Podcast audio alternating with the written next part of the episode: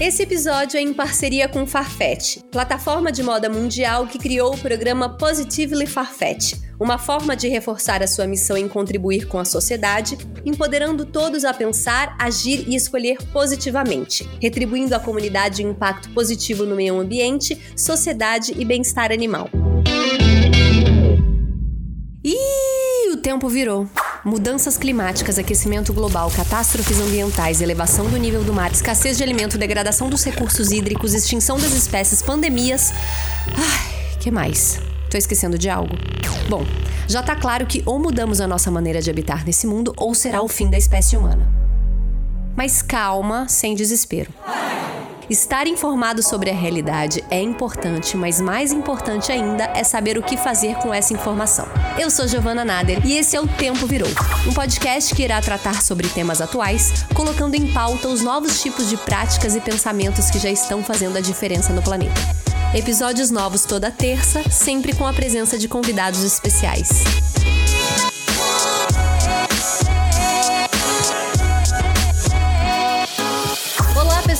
Estão? Por aqui a gente tá tudo bem, muito obrigada. Para quem me acompanha há um tempo, sabe que eu iniciei esse processo de percepção de um universo mais sustentável através da moda. Eu trabalhava do lado tradicional da moda quando criei um projeto de troca de roupa, o que me fez mudar minha consciência sobre o que eu comprava, me vestia, o que eu mantinha no armário. Isso lá em 2013. Hoje, após um tempo e à medida que eu me aprofundo no assunto, eu entendo que a moda é apenas uma parte do problema e que a mudança climática é o guarda-chuva da urgência. E cá estamos com esse podcast sobre mudanças climáticas, seus problemas, desafios e alternativas. Mas quanto mais eu mergulhava nesse assunto, mais eu percebia que não se pode separar a moda desse grande problema que a gente enfrenta. A moda está entre os cinco mercados mais poluentes do mundo e, segundo dados da ONU Meio Ambiente, esse mercado corresponde a 8 a 10% das emissões de CO2 no mundo. Por isso, em parceria com a Farfetch, a gente vai ter aqui três episódios exclusivos sobre moda sustentável com marcas autorais e nacionais que vão nos contar sobre desafios, inovações e resgates ancestrais que o mercado da moda vem passando para se transformar num espaço mais ético, mais humano e mais sustentável. E nesse primeiro episódio da série o tempo virou Fit Farfetch, sim, porque a gente tem featuring, estamos chiques. A gente tem aqui a estilista e sócia fundadora da marca brasileira Aluf, Ana Luísa Fernandes. Ana Luísa, muito prazer por você estar aqui com a gente. Imagina, prazer todo meu. Obrigada, Farfetch, você pelo convite. Mas é um prazer poder trocar contigo. A gente que agradece. Inclusive, vale falar aqui que hoje, pela primeira vez, eu tô olhando para minha entrevistada, porque normalmente a gente grava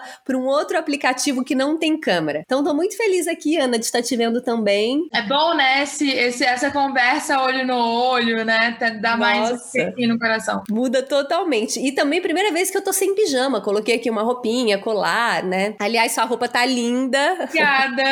Bom, Ana, só para começar contextualizando aqui o título com o termo novo, e eu queria começar o nosso papo com você falando pra gente sobre qual é a sua visão do slow fashion, né, da moda lenta, e como você entende esse termo, quais os pilares que guiam esse tipo de produção e principalmente como que você vê ele sendo usado atualmente. Para mim, o slow fashion, ele nem deveria ser um termo ou uma outra opção, né? Eu acredito muito que quando a gente vê os métodos antigos de produção execução da moda, ela era slow. Então, para mim, a moda slow é a moda original é o processo natural, o tempo normal das coisas que as coisas deveriam tomar para existir, né? Com o passar do tempo, a gente teve fast fashion e daí foi necessário criar um outro termo que seria o slow fashion, né? Uma maneira que respeitasse o tempo das coisas existirem, ao invés do fast, que seria tudo muito mais rápido, numa cadeia, e enfim. Então, assim como a sustentabilidade, né, da forma que ela entrou no universo da Luffy, eu vejo slow fashion como a forma que a moda deveria ter de existir, que o tempo que as coisas precisavam tomar, respeitando o tempo dessas coisas, né? Acredito que esse seja a única forma viável de fazer moda de uma forma que eu acredito, pelo menos, né? Falando do slow fashion, que é um dos pilares, né, da, da questão da sustentabilidade, a gente não tem só a parte do tempo, né? Os quatro principais pilares, né? Ou seja, para onde que a gente olha quando a gente fala de slow fashion? Que é a parte ambiental, a parte cultural, a parte social e a parte econômica, né? Principalmente quando a gente fala de roupa, de tecido, de matéria-prima, a gente acaba esquecendo que no fim das contas são quatro pilares, né, que compõem esse ciclo da moda sustentável que é ligada ao slow fashion e não somente um grande objetivo, mas sim quatro que caminham juntos. É, você até tocou na, na palavra matéria-prima, né? Eu imagino que você deve ter várias dificuldades enquanto uma marca sustentável no mercado, né? Burocracias, falta de incentivo, mas imagino também que existe essa dificuldade do material, da matéria-prima, no sentido de que não deve ser fácil encontrar matérias-primas que possuam selos que comprovem que elas não danifiquem o meio ambiente. Elas são muitas vezes mais caras. Como que se coloca esse desafio para vocês? Sobretudo em relação a tecidos biodegradáveis, acessórios reciclados? É, quando eu disse essa frase, eu entendi que ela tinha virado um bordão para mim, assim, de, de a gente sempre estar tá comentando sobre isso. Que é na escassez que se traz o novo.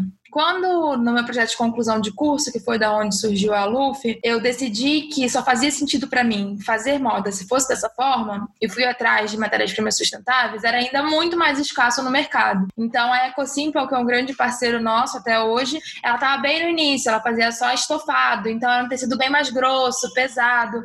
E isso se tornou uma identidade. Então, acho que existe sim a parte da dificuldade, da escassez, mas eu acho que quando você põe isso, não como um fator limitante, mas como um fator criativo de você estar tá lidando com aquilo para trazer algo novo no mercado, aquilo tem como se tornar algo bom e não algo limitante. Então é assim que a gente também olha para a questão não só da matéria-prima têxtil, onde sim temos pouquíssimos fornecedores, quando você olha com uma forma de business, isso poderia ser uma fraqueza, né? Ter poucos fornecedores, mas eu acredito que isso seja uma força na Luffy, da gente poder desenvolver tecidos próprios junto desses fornecedores que se tornaram grandes parceiros, da gente estar tá olhando para matérias-primas que o mercado mercado não está olhando, então o nosso material acaba sendo diferenciado, não só para a parte de texto, mas, por exemplo, para a parte do, dos vidros, né? Da questão de você buscar um material que é, pode ser reciclado infinitas vezes. Então, eu acho que se a gente olha com um olhar com uma visão positiva do, dos cenários dentro do que a gente acredita, a gente acaba transformando o limão numa limonada. Então, acredito que é assim que a gente tem que olhar para a questão da matéria-prima também. E assim, você é uma estilista, né, primorosa, principalmente falando no design das suas peças, recortes, modelagem, caimento, é o que me chama muita atenção, né? É, são peças muito encorpadas. E imagino também que seja um outro desafio produzir de maneira sustentável tendo esse resultado estético, né? E aí eu queria até por uma curiosidade minha minha, como que acontece esse processo? É, que é bem aquele ditado, quem vem primeiro, o ovo ou a galinha, né? É, você primeiro pega esse material para pensar na, no, no, modelo, ou você cria o modelo e aí você vai em busca de materiais? É verdade que esses tecidos sustentáveis dificultam o trabalho do estilista? Como que você lida com isso? É, eu lido de maneira paralela. Assim como matéria-prima e a questão de planejamento de coleção, que daí você tem que ver, ah, que produto que minha cliente quer, etc. Enfim, cada marca tem o seu. Eu tento nunca limitar o meu processo criativo, que para a Luffy é um dos pontos essenciais, né? Hoje a gente tem dois pilares, a sustentabilidade e a arte terapia. Então a, gente entende que o processo criativo, ele é uma forma de arte terapia. Então a gente tenta não limitar o processo criativo e sim fazer um mix inteligente entre curadoria, design, produtos que têm é, um que é interessante, os tecidos que a gente tem é, oportunidade de estar tá usando e tenta montar esse quebra-cabeça. Então, são processos que correm paralelos. A parte criativa, sem ser limitante, e a parte de pesquisa de tecido. E daí, um momento, esses dois se encontram. Óbvio que, às vezes, no meio do caminho, a gente precisa fazer uma mudança ou outra. Eu desenhei uma peça que precisa de uma estrutura Y, mas o meu tecido me dá um caimento Z. Então, a gente tem que buscar soluções, ou então a gente aceita a realidade. Ah, não era aquele caimento que eu queria, mas ficou ótimo também com esse tecido. Então, acho que que isso também faz parte do processo, sendo é, um tecido sustentável ou não. Então, acho que é super importante a gente assumir essa questão do processo. E é uma das coisas que a gente fala também, que o processo é uma das coisas mais bonitas da moda, né? Se a gente olha a moda pelo produto final, ela sempre vai ser fútil, ela sempre vai ser algo passageiro, sempre vai ser líquida, vamos dizer assim, né? Então, quando a gente olha pelo processo, que é o relevante da moda, a gente tem que aproveitar ele e aceitar que nem sempre as coisas também vão estar dentro do que a gente tinha criado no início compromisso faz parte dele. E você falou em arte terapia. Eu nunca tinha visto antes uma marca de moda que trabalha com esse conceito tão forte, né? E para mim é muito interessante, muita novidade também. Eu queria que você explicasse pra gente melhor esse conceito e como que ele permeia nas atividades de vocês. Vamos lá. Senta que lá vem história. Ai, adoro. Foi assim, quando eu comecei a fazer meu projeto de conclusão de curso, meu questionamento inicial era qual era a relevância do fazer de moda. E, inclusive, esse, esse texto, que tem 120 páginas, que foi meu projeto de conclusão de curso, ele acaba sempre sendo uma tábua de salvação, assim, para mim, aonde a gente tem momentos que a gente se questiona dentro do que a gente faz, e é ali que eu vou ler e resgatar a Ana esperançosa da faculdade falei que realmente ainda vale a pena fazer moda. E a gente publicou isso no site da Luft também para mostrar ter esse conteúdo não só para mim, mas para todas as pessoas. Quando a gente, quando eu fiz esse primeiro questionamento, eu fui desde a parte teórica do qual o porquê da criação, como é que a gente tem esse desejo criativo. Daí eu busquei argumentos na, no contexto de Mohan e daí eu fui parar na parte de, ok, qual é o início então da criação? Criação. Já entendi da onde vem o desejo criativo, mas qual é o início do processo criativo? E daí eu comecei a pesquisar a parte de psicologia, psiquiatria e encontrei a Anice da Silveira, que foi uma lagoana, mas formada na Faculdade da Bahia, a primeira mulher a ser formada na Faculdade da Bahia em Medicina, e ela foi quem comprovou a eficácia da arte terapia. Então me apaixonei pela história dela também, por ter sido uma mulher de fibra e ter comprovado, né, o que ela acreditava e nem todos acreditavam naquela época. E a arte terapia ela vem para Luffy no sentido de justificar a relevância da criação, seja em moda ou em qualquer outra área, né? A, a criação ela vem através de uma forma de expressão que é essencial para o nosso bem-estar psicológico. Então é nisso que a gente acredita na arte terapia, é assim que a gente embasa o nosso processo criativo. Então toda vez que eu vou começar uma coleção, eu tento me questionar qual qual é. O que eu estou querendo dizer nessa coleção? O que eu estou querendo falar nessa coleção? Porque se eu acredito no inconsciente, no inconsciente coletivo, eu acredito que me fazendo essa, essa questão, o que eu vou estar falando naquela coleção não é pertinente não só, não só para mim, mas para um todo de pessoas. Então, o processo criativo ele parte desses questionamentos para eu tentar buscar respostas até para mim mesma. Por isso que eu falo que não é nem só sobre arte terapia, mas cada coleção para mim eu aprendo um pouco mais sobre mim, sobre as minhas limitações, sobre o que eu preciso trabalhar e sobre me libertar também. Então eu falo que é um processo de autoterapia, se é que isso existe. Agora falando sobre tecnologia na moda slow, né? Porque quando a gente fala de tecnologia, é normalmente a primeira coisa que me vem à cabeça é um tempo acelerado, né? A gente fala tanto nessa velocidade tecnológica, padronização do modo de produzir, né? Produzir o mesmo produto num período de tempo mais curto. Como que se coloca essa contradição em seus próprios termos de buscar uma moda mais lenta mas ao mesmo tempo incorporar cada vez mais processos que aceleram a produção. As pessoas ainda veem a tecnologia e a sustentabilidade como coisas muito à parte, né? Coisas muito separadas. Mas, no entanto, eu acredito que é a, é a tecnologia que vai fazer a sustentabilidade poder acontecer na escala mundial. Hoje você fala de grande escala, as pessoas falam de grande escala como se fosse algo horrível, sendo que a gente tem que entender que todos vestem roupas. Então, se a gente quiser fazer uma moda sustentável que não seja para poucos, e sim para um todo, a gente precisa se aliar à tecnologia.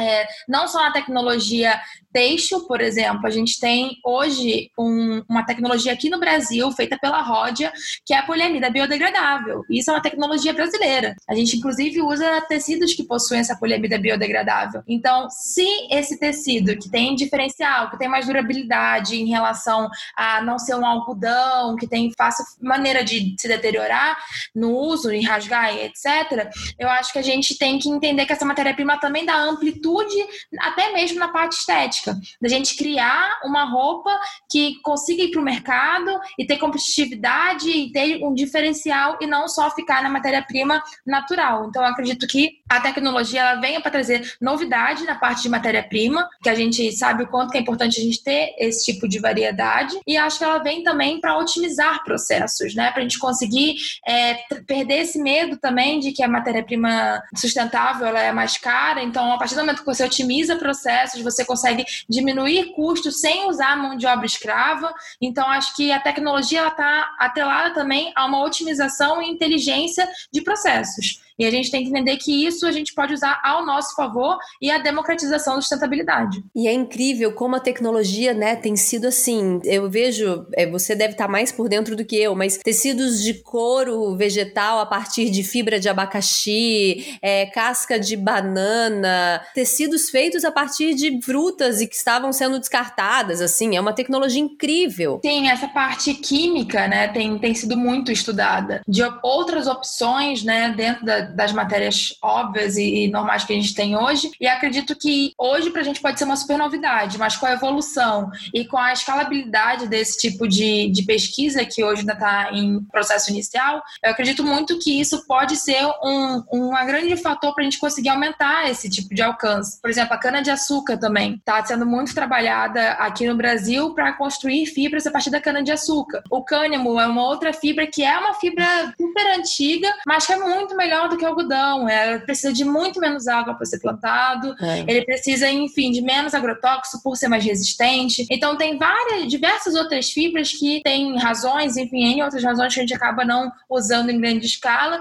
mas que acredito que com esse tipo de pesquisa, de tecnologia, da, da parte do texto, principalmente a gente fortificando esse texto nacional, eu acho que isso pode sim ser uma coisa que exista na nossa vida normalmente no futuro. E a questão do texto nacional é muito importante também, porque hoje existe um movimento muito grande de comprar marcas nacionais. E eu acho que marcas nacionais que apoiam esse movimento, mas não apoiam a indústria texto nacional, hum. é, é, um pouco complicado. Então, assim, apoie marcas nacionais, mas que compre também de fornecedores nacionais, que use mão de obra nacional, que compre da parte texto nacional que precisa ser revitalizada. É toda uma cadeia, né? O consumidor deve apoiar a cadeia certa, a marca também deve apoiar aquela cadeia certa, assim como o algodão orgânico, né? Que a gente tem uma plantação muito pequena para o Brasil, é, aqui no Brasil e no mundo também, mas falando em termos brasileiros, muito pequeno, que a gente sabe que é feita por agricultores que não utilizam agrotóxico e que a marca que consegue ter uma produção que seja totalmente em algodão orgânico, vamos apoiar, vamos. Você falou do cânhamo, eu acho que o dia que for aprovado cânhamo no Brasil, vai ser um motivo assim, porque já se aprovou né, o CBD para uso de cosméticos, medicamento, mas pouco se fala da pauta do cânhamo para né,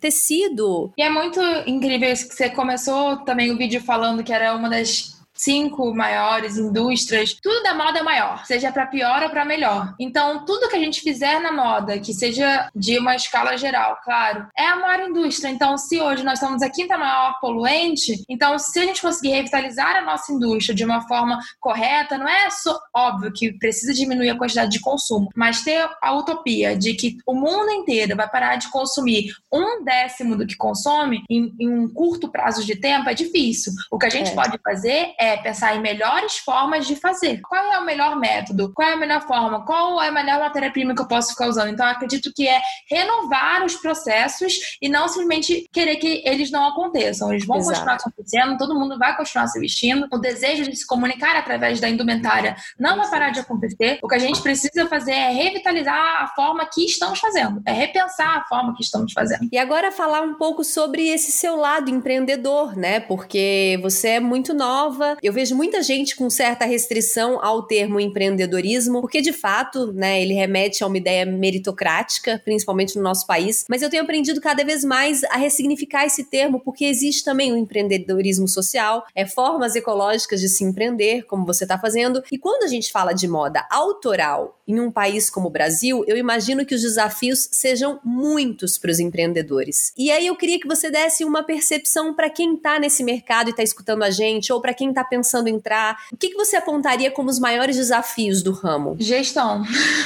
Porque, assim, a gente geralmente marcas autorais, né, que tem um design diferenciado, enfim, que tem mais a questão da moda mesmo, que não é só uma roupa para suprir necessidade, mas uma roupa ligada à arte, à criação, são fundadas por diretores criativos, pessoas que criam roupas e querem fazer a própria marca. Quando a gente vai fazer a própria marca, e somos pessoas criativas, ninguém diz pra gente que a gente precisa ser gestor, é, RH, estoquista, vendedor, N outras funções que a gente nem imagina que a gente vai ter que desempenhar. Então, dou graças a Deus que eu era aquela pessoa que gostava de todas as matérias do colégio, porque as planilhas se fizeram muito mais presentes na minha vida do que o, o, o lápis e o papel. Mas no meu caso, eu dei muita sorte, porque meu companheiro de vida, que é a parte de gestão, financeiro, virou meu sócio. Então, tive uma pessoa é, com quem compartilhar esse tipo de, de trabalho. E eu acho isso muito importante também, porque eu nunca quis ser dona sozinha da marca. Então a gente precisa aprender a colocar pessoas melhores do que a gente em cargos que a gente também não tem conhecimento. Mas eu acredito que isso também vem da questão de gestão, de entender o business 360, entender que é muito trabalho. Então, assim, Sim. é um desafio muito grande. A gente foi aprendendo muito na marra, né? Eu tenho 25 anos e meu sócio também. Então, a gente vai muito dentro do que a gente acredita, colocando os questionamentos que a gente tem, né, sobre novos modelos de negócio. E acredito que a criatividade que vem para a roupa, ela também tem que ir para dentro do, do nosso negócio. E daí a gente vê que empreender é difícil, sim, mas é prazeroso também. É, eu comecei a ver que dentro do, do desafio que era a indumentária para mim, eu estava bem realizada, estava bem feliz e o empreendedorismo se tornou um outro desafio pessoal, de fazer não só o sonho de ter aquela roupa, mas fazer ser um sonho viável e que seja possível pagar minhas contas no final do mês com o que eu amo fazer. Quando eu saí da faculdade, eu não tinha uma referência de marca que eu olhava e falava, nossa, produto incrível, propósito incrível e não tem dívida. A gente vê muitas marcas brasileiras grandes e admiráveis com grandes dívidas. Então, eu acredito que a gente olhar também para essa parte do, do financeiro, que também é um dos pilares da, da sustentabilidade, né? É, é muito importante a gente ter esse pé no chão também, né? Sonhar alto, olhar para o que queremos criar como projeto, mas também ter o pé no chão de como executar e fazer que isso seja viável, que isso seja sustentável, né? Agora, pandemia. Sempre que eu vejo matérias, né, a moda na pandemia, como vai ficar o mercado da moda pós-pandemia, primeiramente eu penso no pequeno produtor, nas marcas autorais que imagino que vocês devam ter sofrido o dobro do impacto, né, de de grandes marcas, de grandes redes que têm estrutura, que têm caixa, que têm investimento. E aí eu queria saber como que a Luffy se reinventou nesse, período, nesse período, como que vocês contornaram essa situação? Pra gente, a gente estava num ritmo muito acelerado, né? Como te falei, a gente montou o aviãozinho enquanto ele voava. Então a gente estava naquela rodinha de hamster, assim. E pra gente essa pausa foi essencial. A gente entendia que a gente precisava de uma pausa, mas faltava coragem, porque tinha convite para fazer isso, convite para fazer aquilo, enfim. A gente acaba não, não parando para pensar, criar novas estratégias, olhar para dentro, tirar ideias do papel.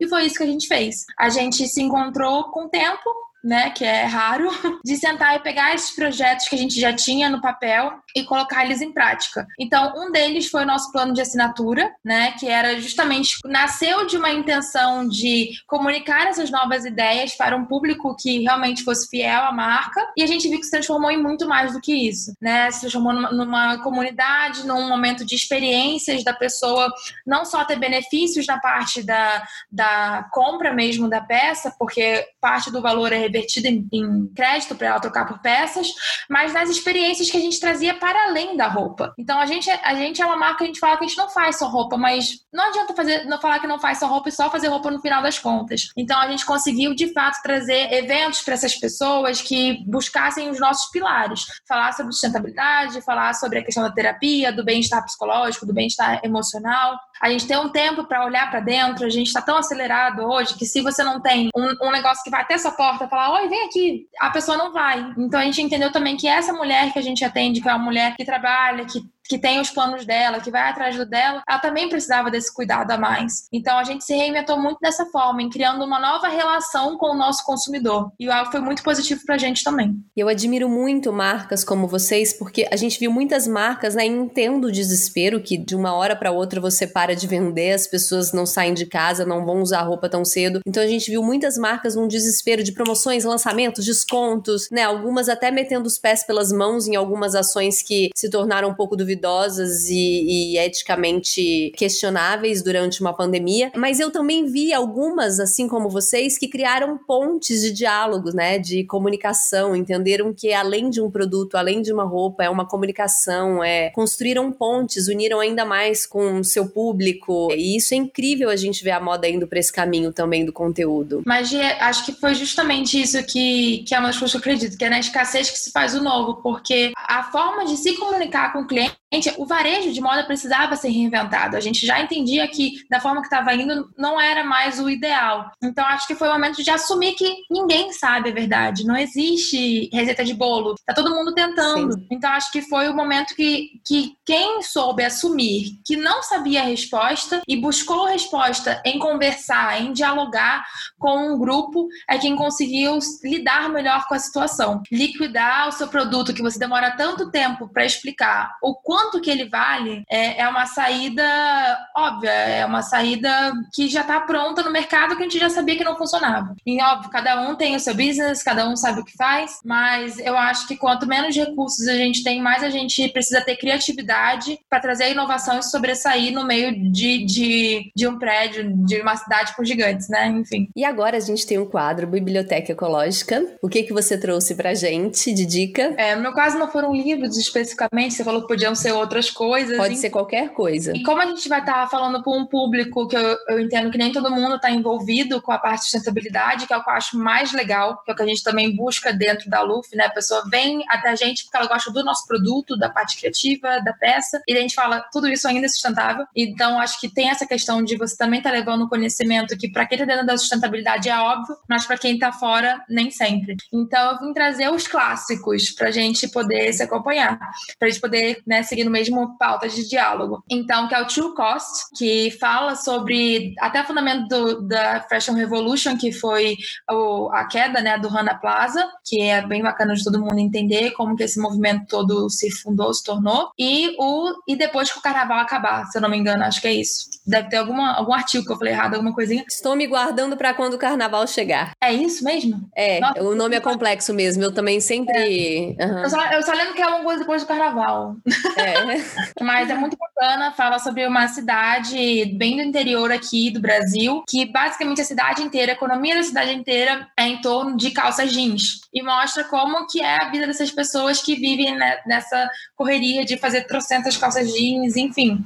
É muito bacana também para as pessoas entenderem um pouco de como é difícil ver a necessidade que essa econômica que essa é, cidade tem, né, da indústria do jeans, como é que funciona a questão do trabalho. Enfim, são esses dois clássicos que eu trouxe de fácil acesso, tá no Netflix, então acho que é, é bem fácil de todo mundo poder ver, acompanhar e começar essa viagem sem volta aí para o caminho da sustentabilidade. Ótimas dicas, porque é isso, né? Um mercado tão complexo que às vezes a gente fala, ai não, é a moda, as marcas, a gente tem que mudar esse modelo de consumo, mas a gente esquece que tem uma rede de mão de obra ali, principalmente no Brasil, a maioria delas mulheres, dependendo desse mercado, né? Famílias e famílias que vivem numa, em condições análogas à escravidão, porque é um mercado também muito terceirizado. Então, assim, é muito importante a gente saber o que está por trás da roupa e esse movimento Fashion Revolution, ele tem que crescer cada vez mais. As pessoas têm que ouvir falar, as pessoas têm que ver, reverberar, porque eu, eu acredito que ele está promovendo, eu vejo, né, a gente vê ele promovendo mudanças concretas na moda e é um portal, assim, se abrindo dentro de um mercado onde tinha muita coisa errada, apesar da gente amar a moda, né? Eu acho que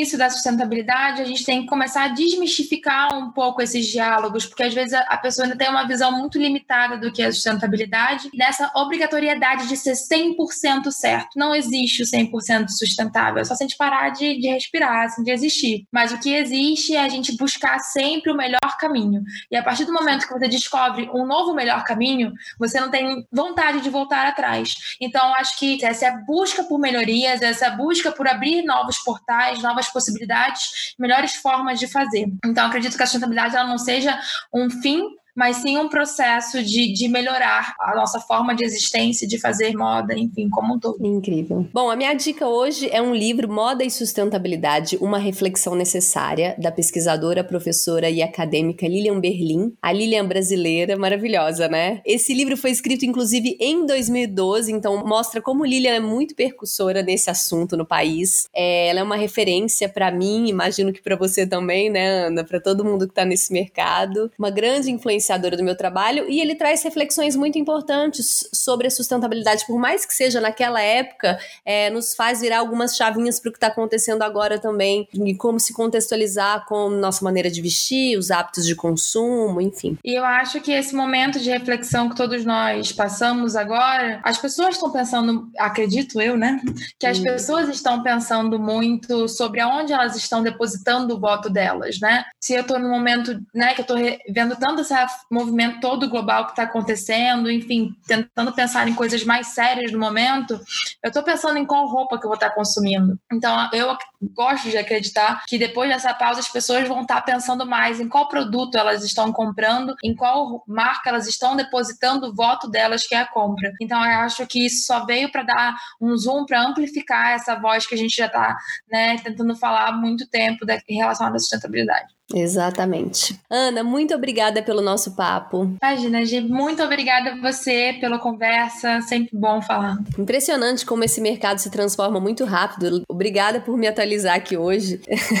Sempre bem ser atualizada, né? A gente nunca sabe de tudo, é sempre bom a gente estar trocando. Bom, eu quero agradecer também Farfetch pela parceria, dizer que vocês podem encontrar a marca, as peças da marca Luffy na plataforma da Farfetch. E é isso, o objetivo dessa série aqui é mostrar que a gente não pode descolar a moda do produto problema climático que a gente vive e como também é impossível cancelar a moda, né? Moda é mais do que roupa, é uma expressão artística, é um reflexo de quem somos, é da imagem que a gente quer passar para o mundo. Então, a união dos dois temas é muito importante, né? Como Lilian Berlin já diz no título do livro que eu citei, uma reflexão necessária e cá estamos. Espero que tenham gostado. Um beijo e até a próxima terça.